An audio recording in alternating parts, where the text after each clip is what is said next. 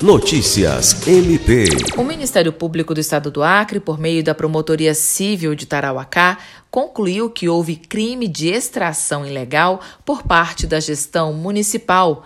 No caso da criança de 12 anos que morreu soterrada enquanto brincava em uma área de extração de barro.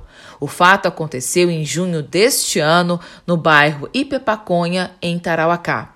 O promotor de justiça, Dr. Júlio César de Medeiros, solicitou à época uma vistoria por meio do Centro de Apoio Operacional de Defesa do Patrimônio Histórico e Meio Ambiente e também pediu ao Instituto do Meio Ambiente do Acre que informasse as atividades de extração mineral em que há licença vigente no município e requisitou que fossem vistoriadas as áreas anteriores licenciadas pelo IMAC. Alice Regina para a Agência de Notícias do Ministério Público do Estado do Acre.